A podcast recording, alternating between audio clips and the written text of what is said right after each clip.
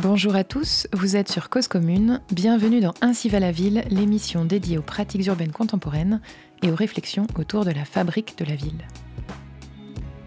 C'était un café efficace, disons. Un café qui, comme la plupart, depuis que la ville avait été privatisée, n'était plus du tout un lieu de braillade, de petits vieux, d'échanges ou de cuites complices, mais un ersatz de bureau pour travailleurs auto-entrepris. Personne ne prenait plus la peine de s'y regarder, d'y tenter un flirt ou un chin. On cobossait, sans même se voir. Le bright phone plugué dans le hub de la table, le plateau relevé à 60 degrés servant d'écran et dressant, de toute façon, un muret sans appel entre le client et le monde, encore redoublé par le cocon du casque. La convivialité 2040. Ils acceptent parce que nous rêvons tous d'un monde bienveillant, attentif à nous. Un monde qui prenne soin de nos esprits et de nos corps stressés, qui nous protège et nous choix, nous aide et corrige nos erreurs, qui nous filtre l'environnement et ses dangers. Un monde qui s'efforce d'aménager un technococon pour notre bien-être. L'intelligence ambiante pourvoit à ça. Elle nous écoute et elle nous répond. Elle courbe cette bulle autour de nos solitudes. Elle la tapisse d'objets et d'interfaces cool. Bien sûr, elle en profite pour nous espionner jusqu'au slip et pour nous manipuler jusqu'à la moelle, mais au moins, elle s'occupe de nous, ce que plus personne ne fait vraiment. C'est un cercle vicieux. Non. Ce qui nous définit plus profondément est la quête du contrôle, externe et interne. Contrôle de notre corps, de notre espace, de nos ressources, contrôle panique et raisonné de l'altérité, des autres prédateurs, des maladies qui ne sont que des prédateurs plus petits, contrôle de l'accès à la nourriture, contrôle des déchets, contrôle du climat, contrôle à toute agression probable, possible, plausible dans un univers désormais anthropisé à l'extrême, comme le sont nos villes occidentales, quelle était la dernière menace résiduelle, le dernier élément à maîtriser pour atteindre la sérénité? Sinon nos semblables Alors, qu'est-ce qu'on fait? On démarrait cette émission avec un extrait du livre Les Furtifs d'Alain Damasio, édité aux éditions La Volte, car aujourd'hui, dans cet épisode, nous accueillons Romain Baucher et Alexandre Muche de l'agence de design franco-belge Vraiment Vraiment, dont l'ambition est de faire du design d'intérêt général. Bonjour à tous les deux et merci beaucoup d'être avec nous. Bonjour. Bonjour. Alors ensemble, nous allons évoquer ce que Google fait à la ville pendant cette émission. Et on voulait commencer par euh, vous poser la question, que fait le numérique à la ville selon vous? Et en même temps, que viennent faire des designers dans cette affaire? Alors, euh, en tout cas, peut-être sur la, première question de qu'est-ce qu'une agence de design euh, a à faire hein, avec la question euh, de l'urbanité ou de la fabrique de la ville, c'est plutôt un regard en creux de. Au fond, on a acté peut-être sur la fin du XXe siècle que c'est les formes urbaines et les formes architecturales qui sont l'objet central d'une attention publique, politique, de qu'est-ce qui façonne la ville, de vérifier que les vraiment l'infrastructure, le, béton, euh, ce qui façonne les, vins, les, pleins et les vides en ville, c'était le facteur central d'urbanité et de ce qui fait euh, qu'une euh, ville est vivante. Et, en tant que designer, du coup, en tant que métier qui regarde les petites choses, le, mobilier urbain, les applications, puisque les applications sont dessinées par des designers, au fond, on se rend compte qu'une partie de nos comportements, nos facettes de nos usages de la ville, on avait au fond beaucoup de choses qui avaient attrait à ces petits outils et du coup qui échappait d'une certaine manière assez fortement à euh, un contrôle, ou en tout cas à des formes de, stratégie de gestion de la ville. Et si on s'adresse du coup à l'objet de l'article, ou l'objet de qu'est-ce que Google et Google Maps notamment a à faire à la vitalité de nos villes et de nos rues, on s'est rendu compte que euh, ce petit outil hein, qu'on utilise au final beaucoup dans nos quotidiens, alors Google Maps ou d'autres plateformes cartographiques, euh, c'était des outils qui avaient un fort impact sur la vitalité. Notamment, un des points qu'on a essayé de regarder tôt, hein, c'était au fond cet outil qu'on va utiliser vraiment au quotidien. Hein. Ça veut dire que tantôt, je vais regarder le numéro de la mairie, c'est une sorte d'annuaire. Tantôt, je vais regarder mon trajet en vélo pour venir ici. Aujourd'hui, on est venu en vélo avec Romain et on a regardé sur Google Maps comment venir. Euh, regarder l'horaire d'un restaurant, regarder les horaires d'un bus, commander les billets d'un bus. On se rend compte qu'on dépasse le simple petit outil de cartographie vers un outil qui englobe beaucoup de nos comportements et de nos usages de la ville. Et, euh, ça nous a semblé important de, regarder ça dans les détails, dans les détails de, comment est-ce que ces applications sont faites, comment est-ce qu'on les utilise, quels biais comportementaux ils vont utiliser pour, pour dessiner ses applis. Regardez aussi comment est-ce qu'il demande aux commerçants, c'est assez important, comment est-ce qu'il demande aux commerçants de s'afficher dans ses applications. Et on sentait qu'il y avait un très fort impact sur euh, la qualité et surtout euh, une forme d'urbanité ou de flânerie dont on parle beaucoup dans cet article. Alors, on va y aller progressivement sans doute, mais peut-être pour revenir un petit peu sur beaucoup de choses qui ont déjà été dites, comment est-ce que fonctionne un logiciel comme Google Maps ou son équivalent? C'est-à-dire, par exemple, en tant qu'usager, hein, on va considérer que c'est accessible gratuitement. Mais c'est quoi qu'il y a derrière ce gratuitement? Peut-être Romain, tu peux nous éclairer un petit peu sur ce fonctionnement-là? Ouais, peut-être juste pour revenir sur la question aussi, ce que, ce que le numérique euh, fait euh, à la ville. Euh, mais il y a quatre choses qui me viennent en tête et qui me semblent importantes pour cadrer un petit peu le débat. La première, c'est que ça forge un imaginaire de la ville que Damasio reprend et, étire. Et nous, c'est quelque chose qu'on trouve assez assez frappant, cet imaginaire de la Smart City euh, qui a été inventé au, début des années 2010, euh, en tout cas qui a pris son essor, et dont, euh, même s'il est challengé, bah, la longue traîne dure jusqu'à aujourd'hui. Et en fait, c'est un imaginaire qui est assez, assez hégémonique et colonisateur. Et nous, on tient beaucoup à la. Là aussi, ça répond aussi à la question de que viennent faire les designers là-dedans. Même si moi, je suis pas designer, mais je travaille avec des designers. C'est de, de, réouvrir le champ des possibles et le champ des imaginaires discute beaucoup avec un, complice qui s'appelle Daniel Kaplan, qui a fondé l'Université de la pluralité, et dont l'objet est précisément d'essayer de maintenir et de favoriser une forme de biodiversité des imaginaires. Euh, le numérique aujourd'hui euh, sur la ville a un impact très fort sur, sur l'imaginaire. Est-ce que vous avez l'impression euh, que du coup la, smart city, l'arrivée euh, du numérique dans, dans, la vie quotidienne et, dans la dans l'usage qu'on fait de nos villes euh, aurait tendance du coup à aplanir les choses, à les standardiser? Est-ce que est-ce que vous auriez des, des exemples euh, de, de, comment comment est-ce que ces outils orientent finalement nos, nos comportements? Parce que quand, quand, vous dites finalement que vous êtes venu en vélo grâce à une carte, bon bah enfin mieux, mais je vois pas le problème. Alors c'était peut-être le, deuxième point. Euh, je pense que le numérique euh, rigidifie euh, la ville. Je ne sais pas si elle, la planit, mais en tout cas fait courir un risque de rigidification. Là aussi, Damasio en parle très bien. Je crois que c'est l'extrait sur, le, sur le café.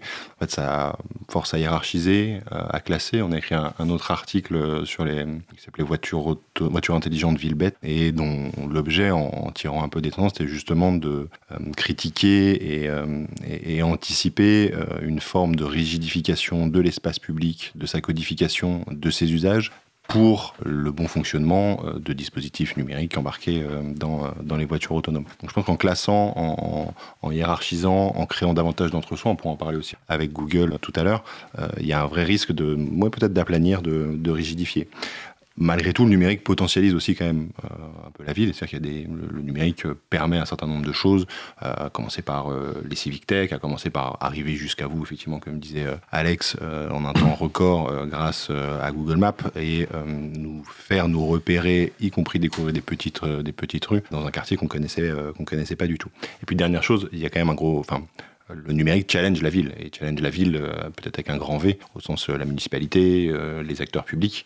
on le voit très fortement avec Airbnb. Pour le coup, assez peu avec Google, c'est-à-dire que c'est un peu ce qu'on avait l'impression de faire en, écrivant l'article, c'est d'amener un sujet, de mettre un sujet sur la table qui n'était pas forcément encore complètement identifié comme un front pour les acteurs publics, notamment les municipalités. Alors, tu as employé deux mots qu'on pourrait juste éclairer un petit peu pour, euh, pour tout le monde, mais Civic Tech, je suis pas sûr qu'on soit tous au courant. Et, euh, et puis le, challenge, qu'est-ce que ça peut recouvrir derrière euh, cet anglicisme alors Civic Tech rapidement, c'est les, toutes les déclinaisons via le numérique, via les applications qui servent d'une manière ou d'une autre l'implication des habitants ou des citoyens dans la vie commune. c'est une définition qui est à la fois très large, mais parce que les Civic Tech sont elles-mêmes très larges, parce que ça va de d'application de participation, de concertation, à, euh, pour ce qui est de, Paris par exemple, l'application Dans ma rue, qui permet euh, à n'importe qui, euh, avec un smartphone, de signaler un, dysfonctionnement, un, dégât, un mauvais comportement, notamment en matière de stationnement, de gravat, etc., dans l'espace public. donc ça, c'est considéré comme une civic tech parce que ça me permet en tant qu'habitant de m'investir dans la chose publique, l'espace qui est le mien, et donc de coopérer avec l'acteur public. donc les DRS mmh. Civic Tech, c'est un peu tout ça qu'on euh, met. Enfin, euh, il y aurait d'autres choses à dire, euh, évidemment. Et sur le challenge, c'est la question de... Ça vient bousculer les acteurs publics dans la, pour normal et, souhaité de leur part de leur politique publique, pour, le dire simplement. Justement, tu parles d'évolution de comportement. en étant challengé, euh, les acteurs publics sont obligés de changer de comportement, en tout cas d'essayer de rattraper des choses qui, changent. Euh, vous, dans votre article, vous montrez en particulier comment Google force les, alors les acteurs privés d'abord, mais finalement aussi les acteurs publics, à changer leur rapport à la rue, leur rapport à l'espace public. Est-ce que vous pouvez nous détailler, nous expliquer un, peu ça? Parce que c'est, c'est, alors, je pense que sur l'usage de Google Maps à des fins privées, on connaît voilà comment trouver son chemin. On a un peu tous l'idée en tête, tous ceux qui utilisent des, téléphones dits intelligents. Mais hum, sur ce rapport euh, pour les commerçants et les gestionnaires de lieux avec Google, est-ce que vous pouvez nous expliquer un petit peu de quoi il s'agit pour des, gens qui n'ont peut-être pas cette euh, connaissance? Pour aussi rebondir sur la question de comment est-ce que Google monétise ou comment est-ce que Google euh, il trouve son compte euh, financier, notamment dans mettre à disposition ces services qui ont l'air gratuits, c'est la question de la visibilité. Alors, la question de la visibilité d'un commerçant ou d'un rez-de-chaussée ou d'un rez-de-ville, elle se limitait jusqu'à il n'y a pas longtemps à, la vitrine et à l'enseigne. Qu'est-ce que je donne à voir de mon service, de mes produits, de l'ambiance de mon café depuis la rue à un passant, à n'importe qui, dans, mon offre. Et les outils numériques, dont Google Maps, ont commencé à fabriquer une surcouche numérique et de dire, ben, au fond, vous pouvez, au-delà de la vitrine, euh, donner à voir quels sont vos horaires à minima, quels sont vos produits, quels sont vos prix, quelles sont les notations des clients euh, sur euh, mes services et mes produits. Et au fond, cette visibilité, là où on, arrive un peu à un moment pivot, c'est que je pense que Google Maps a longtemps été un, objet euh, probablement à perte pour Google, mais avec une vision à long terme où, en situation de monopole, on pouvait commencer à faire passer tout le monde à la caisse. D'une part, les commerçants. Là, on arrive, on est, je pense qu'on à une année pivot de Google Maps où, en gros, Google Maps demande aux commerçants s'ils veulent être visibles dans la carte, et du coup euh, fabriquer de la chalandise, commence à faire payer les commerçants euh, des formes de visibilité, soit par des mots-clés. Je veux que euh, les personnes qui cherchent à réparer leurs chaussures voient, mon adresse de cordonnier apparaître dans leurs recherches, soit par le fait qu'ils apparaissent très tôt dans la carte. Ça veut dire que même si je suis en train de venir à la radio en vélo, ben, comme par hasard, Google sait qu'en ce moment, je cherche tel produit euh, commun et me propose comme par hasard sur le chemin d'aller. Et du coup, on arrive à un moment pivot où Google Maps a été très longtemps gratuit, mais dans une situation de quasi-monopole, pourrait imposer à un certain nombre d'acteurs le fait de passer à la caisse. Alors, c'est un problème, c'est que du coup, il y, a un acteur qui, qui se rend indispensable sur la visibilité, sur la nature publique de ce commerce, et qui, nous paraît problématique parce que c'est, on se dit que c'est, on dit que ces rez-de-chaussée sont, sont des vrais facteurs de fabrique de la ville qui sont importants. Mais s'il y a un acteur hégémonique qui fait payer tout le monde sur cet aspect-là, on sent qu'il y a une forme de contrôle qui, qui dépasse nos intérêts.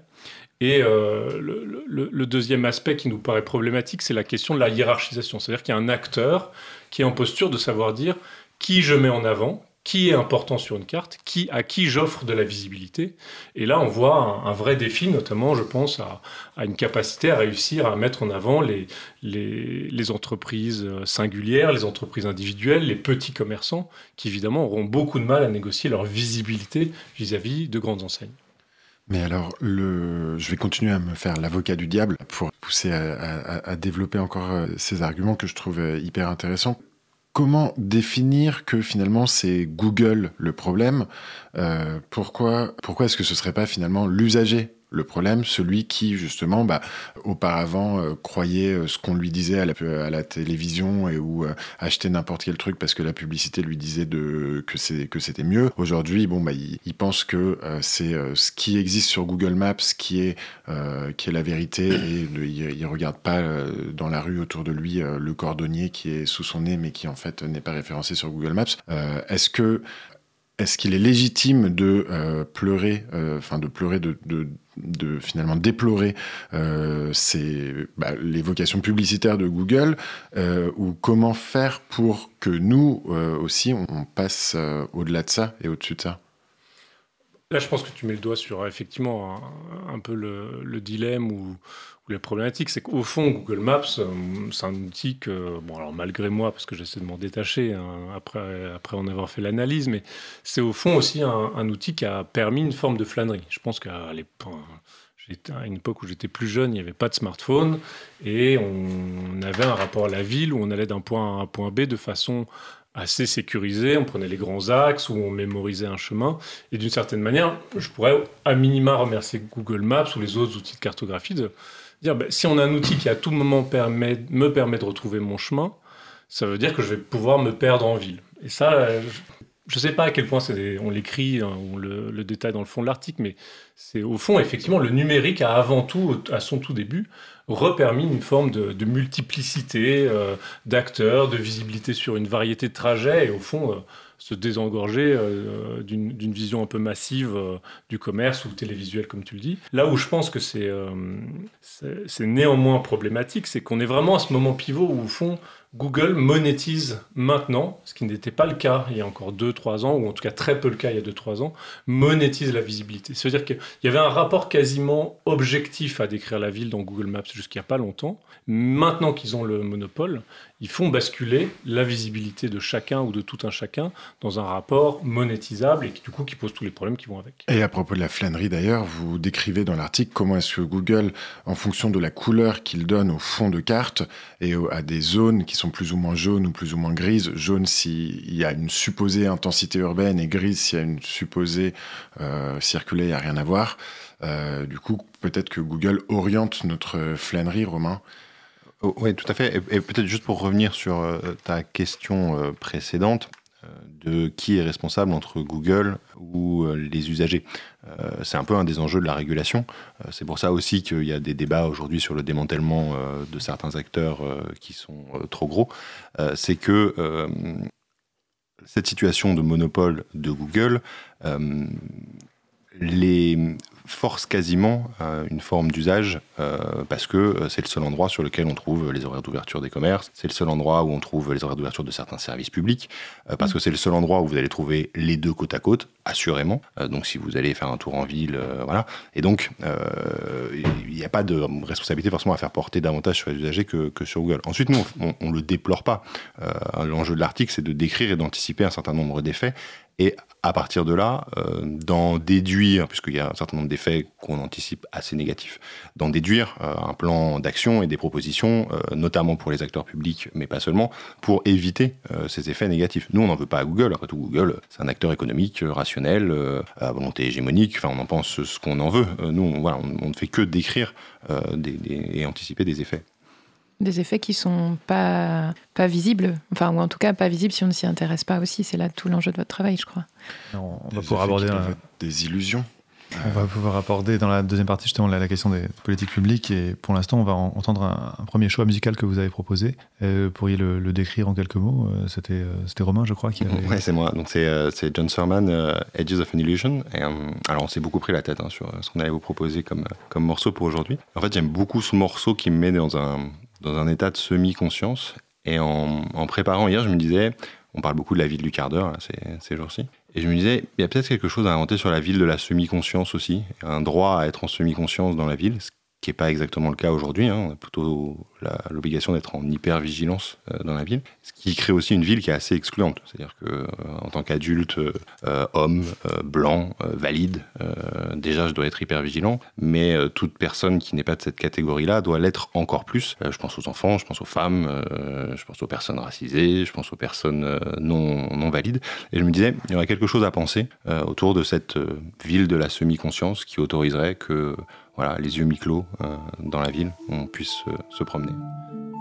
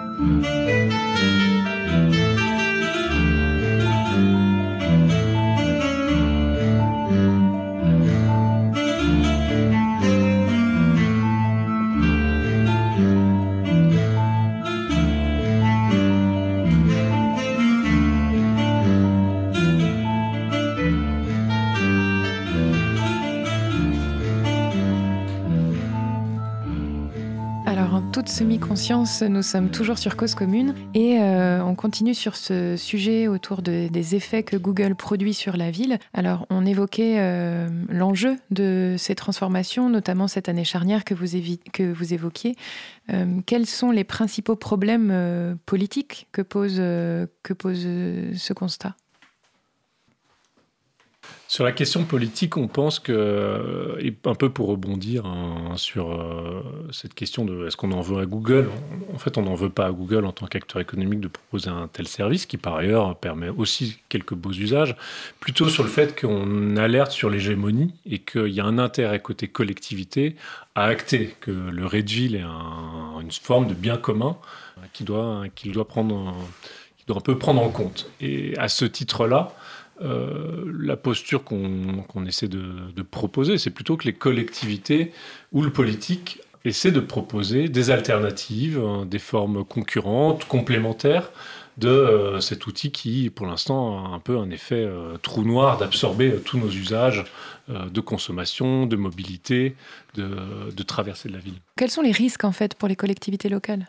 Ah, Je pense qu'il y a un premier risque qui est le risque de perdre la capacité à connaître qui se passe sur son territoire. Je pense que cette capacité, elle est déjà relativement imparfaite, incomplète, et à bien des égards, c'est pas grave, voire plutôt souhaitable. Mais là, il y a un pan entier euh, de la connaissance euh, des flux, euh, des recherches, des attractions, des centralités, qui, juste déjà en termes de connaissances, échappent potentiellement aux, acteurs publics et notamment aux villes. Or, tout projet, tout pilotage, toute politique publique doit être informé de, cette, euh, de cette connaissance. Ensuite, il y a un autre risque qui est le risque de, de dissonance qu'on pointe aussi dans, dans l'article, de dissonance entre euh, ce que Google Maps montre euh, de la ville et ce que euh, la ville, la commune, le collectif euh, perçoit ou souhaite construire comme vision de la ville. On prend un exemple, qui un exemple que je connais bien, qui est le, quartier McDonald's Rosa Parks dans le, nord du 19e arrondissement, où effectivement c'est un quartier qui a été entièrement rénové récemment et qui est n'est pas marqué comme par Google, donc qui est très, enfin est commerçant. Euh, je ne dirais pas très commerçant, et notamment c'est un type de commerce bien particulier, grande enseigne, euh, etc. Euh, et qui n'est pas marqué par Google dans Google Maps comme un point d'attractivité. Il y a d'autres endroits, je crois que c'est autour du Louvre-Lens. le Louvre-Lens est marqué comme un point d'attractivité par Google, mais en revanche tout le quartier autour, alors que normalement le, Louvre est censé irriguer un peu alentour, ne, fait pas partie pour Google d'une centralité attractive. Ensuite, il y a un risque financier, euh, c'est-à-dire que cette connaissance que Google accumule et acquiert sur ce qui se passe dans la ville, euh, à un moment donné, euh, les collectivités locales vont avoir besoin de, retrouver une partie de cette connaissance. Et donc, comme pour Google Maps, uniquement le service cartographique, il y a quelques années, qui était gratuit aussi si vous vouliez mettre un bout de Google Maps sur votre site. C'est-à-dire que vous pouviez capter et, le mettre. Et puis, tout le monde est devenu très dépendant de Google Maps et de ce bout de Google Maps dans son site. Et donc aujourd'hui, Google Maps monnaie et fait payer, euh, fait payer ça. Donc il y a aussi pour nous un risque financier à, moyen terme pour les collectivités de se voir revendre un certain nombre d'informations sur euh, leurs caractéristiques et leur vie, euh, leur vie propre. Mais alors, est-ce que là, c'est pas le moment de l'émission où donc on est toujours sur Cause Commune, Cause Commune radio portée par l'association Libre à toi, qui promeut la diffusion du libre sous toutes ses sous toutes ses formes. Euh, est-ce que c'est pas le moment de parler bah, des alternatives euh, aux outils commerciaux, aux, outils numériques commerciaux? Typiquement, il y a aujourd'hui des projets comme OpenStreetMaps qui permettent les mêmes fonctionnalités que Google Maps. Alors peut-être pas toutes et peut-être pas avec un niveau de, détail, encore que ça, ça dépend. Est-ce que ce, décalage vers une marchandisation des services de Google n'est pas au contraire euh, euh, une, bonne, une bonne chose pour la montée en puissance d'outils communs et libres? Bah absolument. Euh, d'ailleurs, pour rebondir sur l'exemple d'avant, du jour, je crois, il y a un an, où Google Maps est devenu payant en affichage. Donc, chaque hébergeur de site devait tout d'un coup payer pour afficher Google Maps. il y a eu un effet de bascule assez important sur OpenStreetMaps. Pour rappel, OpenStreetMaps, c'est un fonds cartographique ouvert, où tout le monde peut être contributeur, et qui permet à tout un chacun soit d'afficher une carte, mais surtout de réutiliser les données. Ce qui est très important, c'est que OpenStreetMap, c'est pas tant euh, une carte euh, au sens affiché, c'est surtout une base de données que n'importe quelle application ou n'importe quel site web peut réutiliser. Et là-dessus, c'est assez important qu'on, effectivement, qu'on pousse les collectivités et les commerçants et nous tous, tout un chacun, contributeurs de la ville, sur afficher, je sais pas, les horaires de ce studio radio, par exemple, à au fond essayer de, se tenir à cette gymnastique, d'éviter de nourrir constamment euh, les fonds de données de, Google Maps et de privilégier en priorité des acteurs comme OpenStreetMaps, qui, sont effectivement des vraies alternatives, parce que le fond de carte y est déjà fort, avec une vraie qualité de description de l'espace public, et que, euh, notamment en ville. Notamment en ville, avec euh, des, vraies qualités euh, descriptives, et euh, que la couche commerce, alors c'est encore l'affichage du coup de, chaque commerçant dans cette carte, c'est une, couche qui doit être améliorée et sur lequel on, insiste pour que les collectivités les commerçants, effectivement, auraient tous intérêt à plutôt y déverser leurs données, leurs horaires, la nature de leur commerce dedans, plutôt que d'aller le faire chez Google Maps. Pour continuer sur euh, les, effets que vous évoquez, là vous évoquez des effets euh, liés à des, comportements ou à des choix euh, politiques de, certaines applications. Est-ce qu'il y a des effets à attendre sur l'espace public lui-même, sur l'expérience physique concrète des usagers, voire sur les formes urbaines? Alors là-dessus, c'est un, aspect sur lequel on, on ne sait pas trop dire si les effets euh, que ça va avoir vont être bons ou mauvais. En tout cas, il va y avoir des effets et on alerte les collectivités sur le fait qu'elles doivent regarder ces effets. Le, premier, c'est le fait qu'en rendant extrêmement lisible ce qui se passe à l'intérieur des bâtiments, notamment avec des outils cartographiques assez puissants chez Google Maps. Notamment, vous pouvez apercevoir maintenant la, réalité augmentée qui permet de regarder dans un immeuble qu'est-ce qu'il y a derrière la façade. Au fond, que tous ces outils vont rendre, parce qu'ils rendent lisible et public ce qui se passe derrière la façade, vont un peu changer nos rapports au rez-de-chaussée. Avant, au fond, la valeur foncière d'un rez-de-chaussée, c'était essentiellement sa qualité de visibilité vis-à-vis d'un axe euh, passant, chalant, et que tout d'un coup, ce rapport à la visibilité va changer. Par exemple, euh, des commerces qui pourraient se retrouver en arrière-cour, au second plan dans le bâtiment, des commerces qui pourraient se retrouver à l'étage, un peu comme un urbanisme à la japonaise hein, d'ailleurs. Au fond, c'est des formes urbaines qui n'existaient pas jusqu'alors et qui pourraient exister.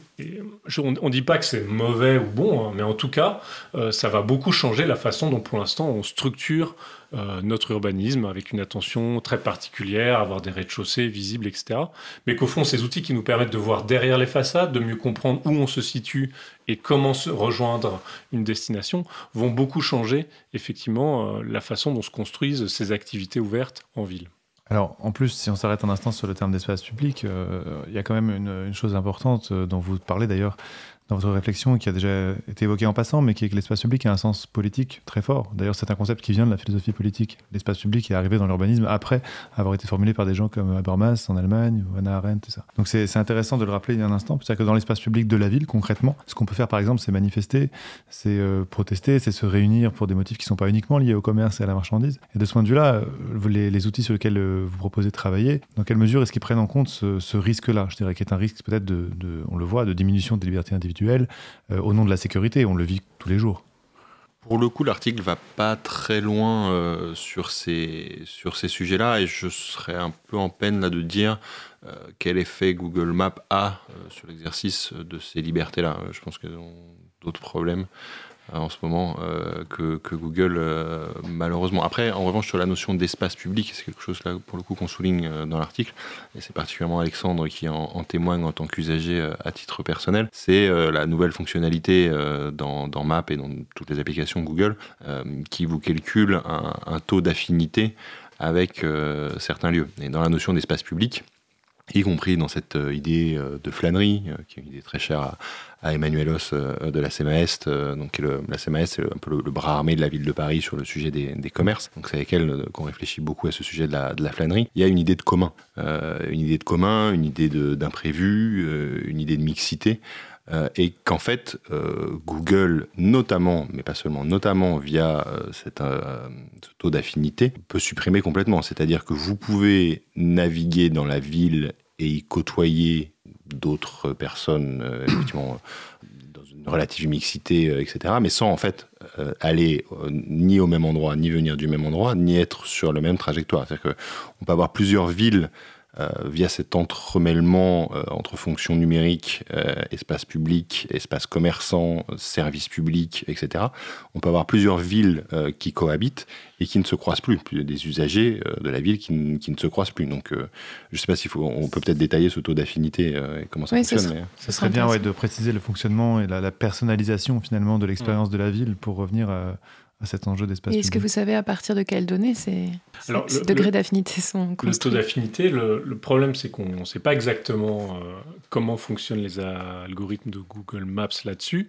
On sait juste qu'effectivement, si vous regardez un café euh, dans un quartier pas très loin de chez vous, Google, sur base de votre profil, et c'est là que c'est un peu flou, mais c'est un peu inquiétant, peut-être vos derniers mails échangés, peut-être les derniers textos que vous avez échangés, peut-être les cafés que vous avez aimés auparavant, au fond, vous propose euh, ce qu'ils appellent un taux d'affinité et du coup de, de, probabilité que ça vous intéresse. Et là, on voit effectivement les enjeux de les effets de bulles numériques. On voit tout à fait en quoi elles deviennent des bulles physiques et sociales instantanées. Comme une application de rencontre finalement. Euh, Exactement. Je n'allais que dans les cafés avec des gens qui ont les mêmes goûts que moi on voit tout le problème que ça pose à la question de qu'est-ce que c'est que l'espace public et qu'est-ce que c'est que cet espace euh, de rencontre. Qu'est-ce que c'est qu'un café? Qu'est-ce que c'est qu'un café? Mais peut-être encore pour rebondir sur cette question de en quoi est-ce qu'on challenge l'espace public, effectivement, je ne pense pas qu'on dit, en tout cas sur cette question de Google Maps, Google fait du mal à l'espace public, on alerte plutôt sur le fait que... Euh, on souhaiterait étendre la question de la souveraineté des pouvoirs publics au-delà de la façade.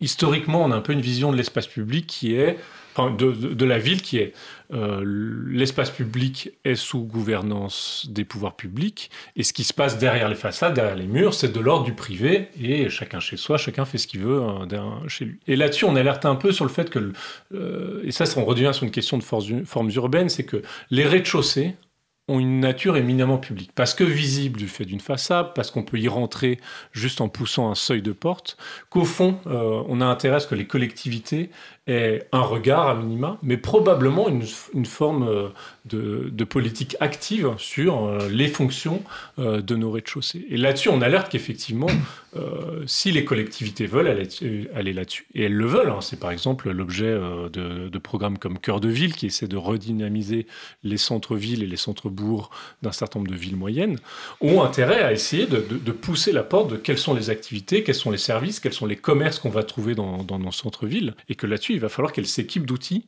à un endroit où justement on vient de dire que Google est extrêmement hégémonique et a déjà toute cette connaissance-là. Juste pour terminer, après j'arrêterai de me faire moi l'avocat, euh, tout court, Paul disait qu'il était l'avocat du diable, mais euh, il y a tout de même euh, des, exemples de comment dire, d'acceptation de la part de Google d'avoir des, des, censures sur la simple recherche Google. Dans certains pays, on le sait, avec des gouvernements. Dans quelle mesure on serait euh, voilà, protégé en tant qu'usager, euh, que client finalement de, de, Google qui se paye avec les annonces publicitaires euh, en partie, par exemple, de, de, ces, de ces effets de censure-là, pour, pour, en tant qu'usager de la ville Parce que vous avez employé des termes, alors juste pour aller au bout de mon idée, mais même défendre la mixité, etc., il y a quelque chose qui est intéressant, qui est peut-être réintégrer une forme d'expérience en partie négative de la ville, c'est-à-dire l'altérité qui ne nous, nous plaît pas. Et ça, c'est quelque chose que les sociologues ont beaucoup analysé dans l'expérience de l'espace public de la ville. On n'a pas forcément, voilà, de, c'est pas la grande fraternisation la ville. Ce sont aussi des, rencontres, des présences qui ne sont pas euh, uniquement agréables, mais s'éduquer à la ville comme usager, comme voilà, praticien, pratiquant en tout cas de, cet espace urbain, euh, c'est vivre avec ça, avec cette différence. Et euh, il me semble que dans, tous vos propos-là, on entend, euh, peut-être c'est moi qui le déforme, mais une sorte voilà, de, risque ou de danger, pour reprendre les termes qu'on avait employés, qui est de menacer cette présence de, l'altérité. on a beaucoup entendu parler quand même de, commerce. les rez-de-chaussée, c'est pas peut-être que des commerces, c'est aussi des lieux comme voilà, des bibliothèques publiques, mm. euh, des, des, lieux de rencontres associatifs, euh, des, des, écoles, des hôpitaux. Euh, est-ce que de ce point de vue-là, ce qui est encore un peu blanc, un peu gris sur les, sur les cartes de Google, est-ce qu'il y a des, voilà, des projets là-dessus? Est-ce que vous voyez une, une, une alternative possible? Bah, sur le fait de se confronter à cette altérité, euh, le mot technococon, je crois qu'utilise euh, Damasio, est, assez intéressant. C'est vraiment ça. Enfin, ce taux d'affinité euh, fait courir le risque de construire un technococon autour de chacun, effectivement dans une, expérience de la ville qui est très confortable, rassurante, fait ne l'est qu'au prix d'une réduction de nos libertés, alors pas forcément de nos libertés publiques, mais de notre liberté d'usager, notre liberté d'être à un moment donné mis en, situation. À un moment, on essayait de définir la flânerie, on se disait c'est un, subtil mélange entre euh, sentiment de sécurité, c'est-à-dire qu'on flâne pas si on se sent profondément insécurisé, mais de capacité à se mettre en, insécurité, à être surpris, à être hors d'un chemin, d'un chemin un petit peu familier. Après, sur est-ce que enfin, les, risques que, tu soulignes euh, sur Google, je pense qu'on n'en est pas, on n'en est pas protégé. Nous, on n'a pas poussé très loin le scénario noir. Euh, Damasio, Damasio le fait en partie. Euh, mais effectivement, nous, on s'intéresse aussi beaucoup aux services publics. C'est vrai que là, pour l'instant, on parle beaucoup de commerce, assez peu des services publics. Il n'y a aucune raison euh, d'imaginer que le jour où le système de santé devient plus qu'aujourd'hui privé, Google ne passe pas un deal avec une grande chaîne de cliniques pour faire en sorte que euh, quand vous vous coupez le doigt ou votre gamin a un problème, ce qui vous saute aux yeux euh, quand vous ouvrez l'application, c'est évidemment euh, les centres de santé de cet opérateur privé plutôt que tout centre un minimum gratuit ou public. Voilà. Enfin, il n'y a pas de raison d'imaginer que ça puisse pas se passer comme ça. Après, on n'en est pas tout à fait là. Mais... Une fois de plus, c'est la question de qu'est-ce qu'on partage et qu'est-ce qu'une société euh, met, en, met en commun que, que je pense vous, vous posez. Euh, finalement, ces services publics, euh, ils sont censés être partagés, alors que quand ils sont sur une voie de la privatisation, bah, du coup, tout le monde ne peut pas y avoir accès, ou en tout cas, ça, voilà, ça génère des inégalités. Ça, je pense que c'est assez clair. c'est pareil, finalement, pour l'espace public, comme vous le dites. Et il me semble que, finalement, ce que souligne aussi votre article, c'est à quel point euh, les outils numériques, que ce soit les téléphones portables ou les applications qui y sont reliées, individualise notre rapport à l'espace public, c'est-à-dire que euh, quand je suis au sein de l'espace public, plutôt qu'aller regarder un plan qui est affiché dans l'espace public que je pourrais partager avec d'autres gens, euh, plutôt que de demander mon chemin, eh bien, je vais plutôt regarder sur mon téléphone et que finalement, peut-être que cette individualisation de notre rapport à l'espace public affaiblit finalement le citadin euh, en tant que citadin, vu qu'on se retrouve euh, davantage à des individus qui vont d'un point privé à un autre point privé et qui avons moins à partager. Est-ce que ça résume à peu près euh, le... Partiellement, et je pense que ça rebondit effectivement sur le fait que la ville, c'est aussi le contrat qu'on signe en tant que citadin, alors citadin, quel que soit celui d'un village ou celui d'une grande ville, c'est le contrat qu'on signe à cohabiter, y compris avec des formes de culture inconnues, avec des inconnus tout simplement, et le fait qu'on accepte cette expérience inconnue. Et, euh, là-dessus, je pense qu'on est entièrement d'accord. Le, biais euh, qu'on a dans le taux d'affinité, qu'on a dans les capacités, enfin, tous ces outils de recommandation individuelle, c'est qu'au fond, on, arrive dans un usage de la ville sans friction. De ne plus jamais tomber sur quelque chose d'inconnu, de ne plus jamais tomber sur un commerce, sur une personne inconnue, sur un café inconnu, et que cette capacité à, au fond, à faire de la ville l'espace dans lequel on multiplie des interactions sociales plus ou moins maîtrisées, aille vers plutôt une maximisation des, des espaces ou des bulles sécurisées et, et monétisable par ailleurs. Oui, je, je nuancerais peut-être un tout petit peu sans avoir d'exemple précis, mais sur. Euh, là, on a glissé de, Google, euh, l'application, euh, au smartphone, l'outil et au numérique en général. je pense que sur le numérique, on a aussi, nous autres qui pouvons être un peu technosceptiques ou, ou prêter une grande attention à ça, des représentations fausses ou biaisées des usages qui en sont faits. Et donc, est-ce que le smartphone intrinsèquement et dès aujourd'hui euh, et pour toujours ancre que les usages de l'espace public sont individualisés Je suis pas sûr. Il faudrait vérifier. Bon, l'exemple qui me vient à l'esprit, c'est euh, les gens qui discutent, euh, qui ne se connaissent pas, qui discutent autour d'un smartphone parce qu'un autre a plus de batterie ou, que la personne n'en a pas pour justement trouver un chemin. Je pense qu'il y a plein d'autres usages avérés aujourd'hui et surtout à imaginer où l'outil numérique ou le smartphone peuvent potentialiser des usages collectifs, des usages politiques de l'espace public et de la ville. Donc, je prendrais juste juste garde à pas d'emblée disqualifier l'outil numérique dans sa relation à l'espace public. L'outil dépend effectivement de ce qu'on en fait, ce qu'on peut en faire et ce qu'il serait bien d'en faire. On en parlera dans la troisième partie de l'émission. Pour l'instant, deuxième pause musicale et c'est... Alex? Alors moi j'ai un choix plus gratuit et moins argumenté que que Romain, c'est un morceau de Chassol que j'aime beaucoup et qui démarre, euh, comme tout l'album d'ailleurs, sur des enregistrements qu'il a fait euh, dans la rue avec des gens et euh, qui capte assez bien qu'est-ce que c'est un marché et qu'est-ce que c'est du coup de, tenir une chalandise. ça démarre avec un petit interview assez croustillant.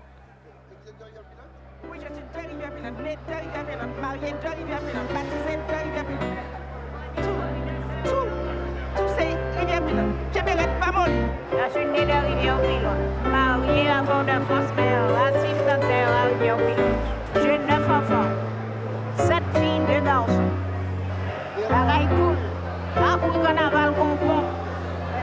L'année dernière, j'étais reine-mère du Sud. Reine-mère du Sud. Madame Étienne Lise. Mon nom c'est Lise. Le nom de mon mari c'est Étienne. Je suis veuve.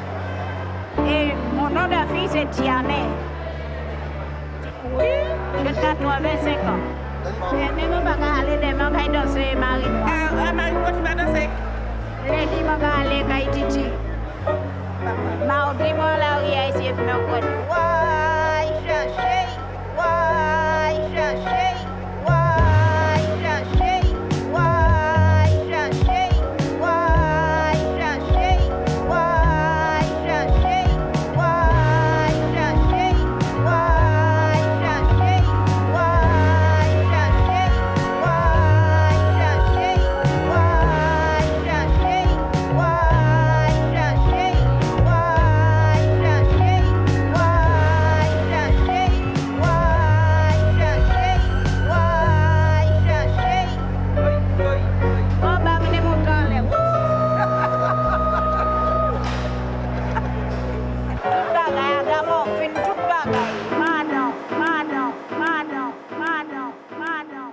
toujours sur euh, Cause Commune, ainsi va la ville, avec aujourd'hui donc Romain Bochet et Alexandre Muche de l'agence euh, de design d'intérêt général Vraiment Vraiment. Nous euh, en sommes maintenant à parler, donc dans cette troisième et dernière partie de l'émission, vraiment très concrètement des formes urbaines, c'est-à-dire de comment est-ce que finalement les designers justement peuvent intervenir dans ce rapport de la ville et du numérique et proposer, en regardant les formes telles qu'elles sont cartographiées, des outils, ou peut-être des contre-outils pour mettre à disposition de l'intérêt général. Donc la question qui va diriger cette partie, au fond, c'est comment reprendre le pouvoir sur la ville. Et qu'est-ce que vous pouvez faire euh, à cette fin? Bah, la première idée, elle vient un peu de ce qu'on disait tout à l'heure, c'est qu'au fond, on pressent que dans le contexte actuel, sur la question de qu'est-ce qui fait centre-ville, etc., la question d'une connaissance de ce qui se passe dans les rez-de-chaussée, au fond, de, savoir tout simplement les activités de rez-de-chaussée. Tu as raison de, souligner que d'ailleurs, on parle beaucoup de commerce parce que c'est un sujet d'actualité politique avec les municipales en ce moment, sur comment est-ce qu'on fait résister notre commerce euh, dans les centres-bourgs, dans les centres-bourgs, dans les villes moyennes, etc. Mais on ne parle pas que de commerce, on parle de toutes les communes qui bénéficient d'être logées précisément au rez-de-chaussée. Les fonctions partagées, euh, on l'a vu, ce studio radio, il, est on y entre par le rez-de-chaussée, on peut voir par la vitrine ce qui s'y passe. Peut-être qu'un jour un voisin a été curieux et par passion radiophonique a un jour poussé la porte. Du coup, cette question de toutes les fonctions au rez-de-chaussée, on présage qu'il y aurait intérêt à ce qu'il y ait une connaissance publique et une forme de souveraineté qui arrive des pouvoirs publics dessus. Et là-dessus, un peu par euh, opportunisme, on est retombé sur euh, ce qu'on apprend en première année d'école d'archi, ce qui est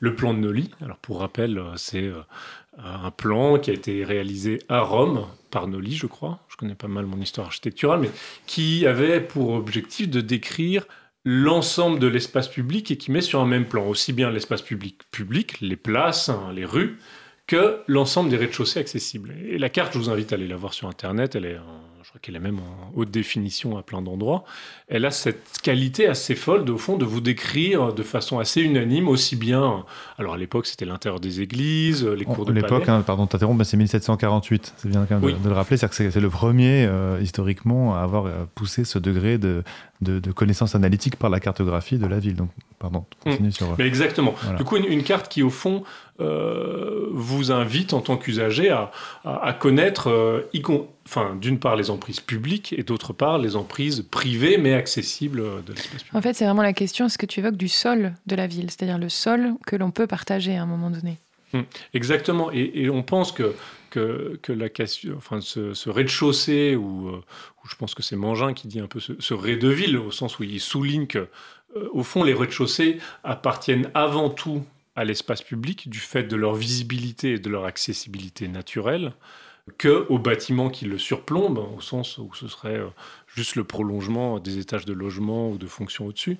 Et au fond, cette appartenance à l'espace public, on sent qu'il y a un enjeu à ce que les collectivités euh, reprennent la main dessus. Du coup, dans, les premières solutions qu'on présage, c'est qu'au fond, euh, ben, pour l'instant, cette connaissance des rez-de-chaussée, elle est, elle est manquante. Alors, elle n'est pas, pas complètement absente. Au fond, on a en France beaucoup de politiques publiques qui ont des formes de connaissances ou des bases de données qui connaissent où sont situées les différentes activités, mais qu'elles sont euh, soit euh, dans des euh, serveurs inaccessibles au public, soit pas coordonnées. Enfin, les, chambres de commerce connaissent tous les noms de commerçants, connaissent leur adresse d'implantation. Il, y, a énormément, au fond, il y a une connaissance publique de ce qui se passe dans les rez-de-chaussée, mais elle est pour l'instant éparse, pas interopérable. C'est-à-dire que c'est des, pour l'instant, c'est des bouts de fichiers qui traînent dans les serveurs de, de, chacune des directions de la ville, des ministères, etc.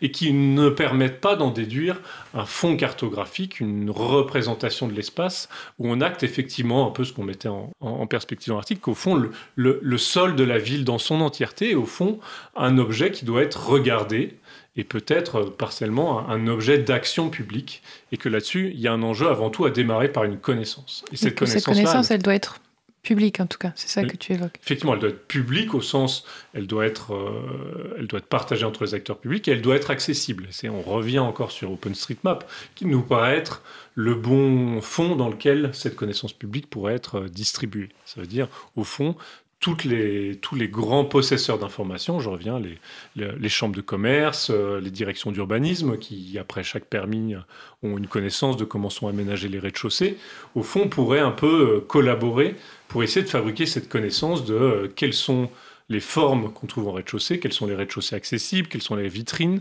mais aussi de connaître quels sont les acteurs qui sont dans chacun de ces rez-de-chaussée. C'est vrai que c'est toute la question bah, de l'accès aux données publiques, euh, savoir est-ce que les données possédées par les acteurs publics euh, doivent être des données accessibles tout un, à tout un chacun?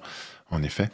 D'autres, euh, je crois que dans, enfin, je me souviens que dans votre article, euh, vous proposez d'autres types de manières, de leviers pour euh, reprendre le pouvoir sur nos villes et pour profiter des outils numériques plutôt que de, les subir. Est-ce que, est-ce que tu veux en développer d'autres? Il nous paraissait important aussi qu'on commence à, essayer de rentrer dans un degré d'analyse au fond, ce, une, des, une, des, origines de l'article, c'était aussi de se rendre compte que d'une certaine manière, Google Maps, c'est vraiment, je vous invite, vous auditeurs, à aller voir ce petit fond jaune. Vous apercevez quand vous ouvrez l'application ou, ou, la carte sur votre euh, site internet, vous avez un léger jaune. Publicité pour Google Maps. Désolé pour, aller voir. Euh, Allez-y une fois, n'y revenez jamais. Euh, d'aller voir qu'au fond, Google a, de façon assez fine, une capacité à déceler ce qui fait centralité urbaine et ce qui fait urbanité. Pour ça, ils utilisent énormément de données, énormément d'algorithmes pour présager ça. Mais au fond, quand on regarde euh, aller dans, vos villes, aller à Paris, c'est assez étonnant de voir hein, les zones qu'ils ont surlignées en jaune. On voit qu'au fond, il y a une capacité, en travaillant le numérique, en regardant euh, une multiplicité de facteurs, la largeur de la rue, la largeur du commerce, les horaires d'ouverture, les types de fonctions, au fond, qu'ils ont fabriqué une sorte de connaissance de qu'est-ce qui fait centre, qui est assez intelligente et qu'on met, auquel on mériterait au fond, nous, acteurs, euh, acteurs communs, acteurs publics, de, de s'atteler, au fond, de dire, mais qu'est-ce qui, fait qu'une une rue vit en ce moment? Est-ce que c'est euh, la densité de commerce? Est-ce que c'est le fait que le linéaire de rez-de-chaussée est vivant? Est-ce que c'est le fait que c'est ouvert le soir? Et au fond, on sent que là-dessus, il y a une forme de méconnaissance. Euh, il y a des bouts de connaissances à droite à gauche, chez certains urbains, chez certains architectes du commerce.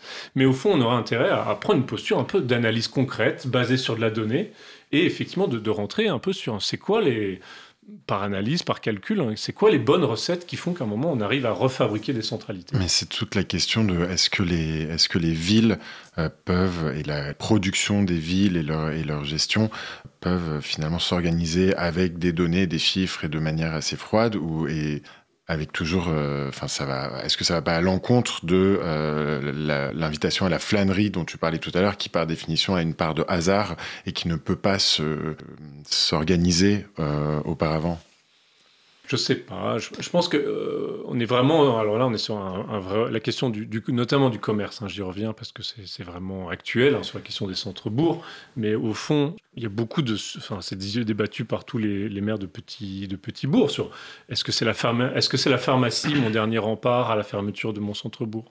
Est-ce que c'est l'épicerie? Est-ce que c'est la boulangerie? Est-ce que c'est la combinaison d'une boulangerie à côté d'une pharmacie qui font qu'à un moment les, les acteurs de mon territoire?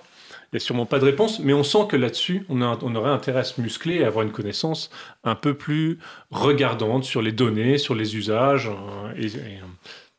Là, là, dans ce que vous évoquez tous les deux, euh, c'est il y a à la fois l'expérience humaine, hein, de la, flânerie, la façon dont la flânerie est organisée ou pas par un logiciel ou organisée par des pouvoirs publics, et il y a la façon de fabriquer la ville. Et là, tu évoques ce, mythe, peut-être c'en est un, je sais pas, de faire centre, de retrouver des centralités qui est effectivement au cœur de, toutes les métropoles, de tous les nouveaux quartiers, euh, les villes nouvelles, euh, les villages euh, dévitalisés, enfin voilà, qu'on entend partout maintenant dans la, bouche des maires des, et des concepteurs. Et justement, vous montrez dans votre article quelque chose de très intéressant parce que je reprends exactement ce que tu étais en train de dire, mais le centre, euh, et vous montrez d'ailleurs que le centre euh, décidé, enfin que les centralités décidées par les algorithmes de Google souvent ne coïncident pas avec les efforts publics faits euh, pour créer des centralités. Donc vous évoquez par exemple, là je, lis un tout petit extrait de votre, euh, votre article, mais vous dites, il suffit de constater ce que ne sont pas devenus par ordre chronologique les villes nouvelles, les nouveaux boulevards urbains, les quartiers ayant bénéficié des politiques de renouvellement urbain, les centres-bourgs protégés, pour se rendre compte de la fragilité, de la rareté de l'urbanité réussie. Donc en fait, moi ce que j'entends à demi-mot aussi dans ce que vous dites, c'est que c'est un peu comme s'il fallait apprendre de, ce que propose Google je ne sais pas s'il y a à apprendre, en tout cas à acter euh, que euh, notre fabrique de la ville, qui s'est pendant longtemps, d'ailleurs c'est pas tout nouveau, hein, mis comme objectif de fabriquer des centralités, a pour une bonne partie des actions échoué. Euh, effectivement, les villes nouvelles, euh, euh, les grands boulevards urbains sont au fond des, bouts de paysage dont peu d'entre eux sont devenus des, destinations pour nous. Ils sont, ils sont, les rez-de-chaussée peuvent être vides, peu vivants, il n'y a plus personne après 17 heures. Et, du coup, effectivement, je pense qu'il y a un constat derrière l'article qui est de dire on doit un peu remettre à plat l'ensemble de nos outils avec une attention plus particulière, non pas aux grandes infrastructures, parce que les, élus et nos politiques adorent signer euh, le grand projet urbain la avec nouvelle plusieurs salle des avec la nouvelle salle des fêtes, enfin, dès qu'il y a plusieurs millions d'euros sur la table, et au fond assez peu à l'écoute de, choses un peu plus fines sur les usages de la ville. Merci beaucoup. Il nous reste à vous remercier tous les deux euh, d'être venus et à souhaiter à nos auditeurs une bonne quinzaine jusqu'à la prochaine. Peut-être que on se quitte en musique sur un extrait d'Alain Damasio, c'est ça? Oui, c'est une intervention euh, publique, hein. c'est un live où euh, Damasio euh, lui-même a proposé d'interpréter finalement les compositions qu'il a faites avec Yann Péchin en marge de son ouvrage. Merci encore à tous les deux d'être venus avec nous. Merci. merci Alexandre, merci Lolita, Olivier, merci aux auditeurs de Cause Commune et à bientôt pour un nouveau numéro d'Ainsi va la ville.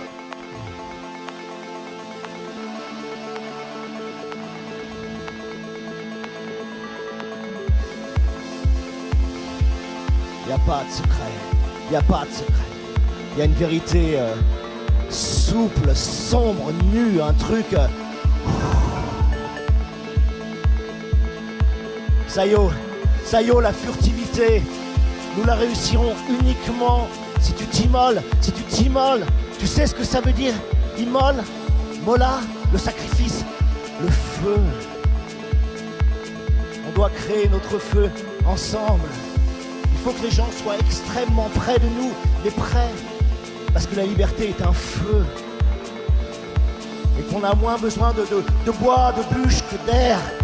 D'un air qu'on se fabrique nous-mêmes, du dedans, avec nos gorges. L'air de rien.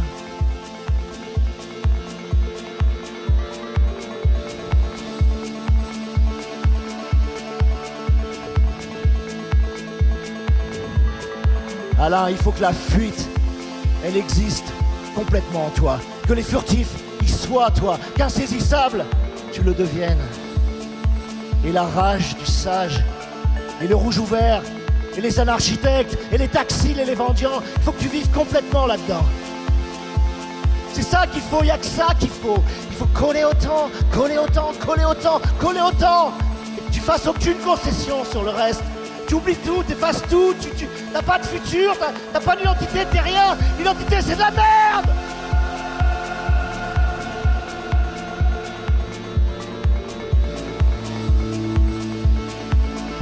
La seule chose qui a de la valeur, c'est quand tu es capable d'ouvrir une poche de liberté pure dans la vie. Un dehors sauvage, une friche, une friche qui pousse dans les cœurs, dans les crânes. Ça, ça restera. Ça, ça mérite que tu vives. Tu peux vivre pour ouvrir ce dehors. Ça, ça mérite que tu vives, tu vois.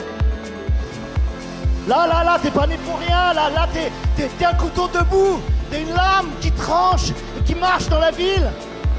Là, t'as une nécessité. Quand tu traces ça, t'es pas, pas un clone, t'es pas, pas un bloom, t'es pas un clown. T'as une nécessité.